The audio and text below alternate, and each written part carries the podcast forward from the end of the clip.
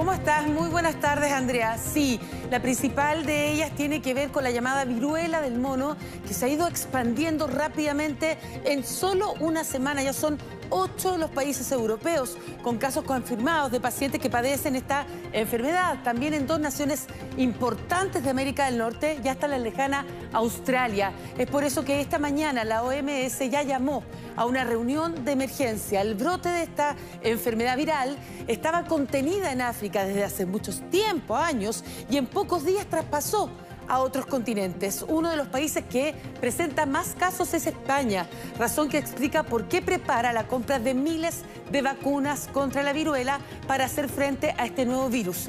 La Organización Mundial de la Salud ha dicho que en el encuentro tratarán cómo este virus se está propagando, la prevalencia inusualmente alta en hombres homosexuales y bisexuales, así como la situación de la vacunación. Veamos inmediatamente un mapa donde da cuenta cómo se ha ido propagando, como les decía, en menos de una semana. Aquí estamos viendo entonces los países, de, bueno, salta evidentemente, como les decía, de África, se expande primero hacia Europa, ya hay casos en Norteamérica, eh, como en Canadá y Estados Unidos, ya ha llegado hasta la lejana Australia. Y aquí vemos Canadá, 13 casos sospechosos, Estados Unidos uno confirmado, Reino Unido 9, Portugal 5, España 21, más 21 sospechosos.